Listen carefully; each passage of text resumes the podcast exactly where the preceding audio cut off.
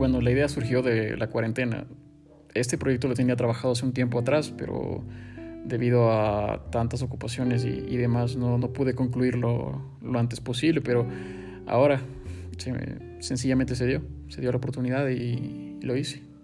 La experiencia fue muy buena, la verdad fue increíble, me gustó mucho hacerla, desarrollarla, eh, las ideas y demás. Bueno, pues se me ocurrió una cárcel porque en esta época en la que no se puede salir a ningún lado, uno se siente de esa forma, presionado, en la que es muy complicado tener una experiencia distinta o algo relativo.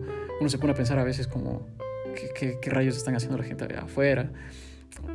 Por mi barrio hay una, un centro de detención, se puede llamar una cárcel, en la que me puse en el papel de ellos y, pensaba, pensaba y decía, ¿qué tal? ¿Qué, ¿Cómo es que ellos viven? Nosotros tenemos 50 eh, días o menos eh, encerrados en nuestra casa, pero ellos están allí años. Pues bueno, aproveché, tomé la idea y, y la plasmé.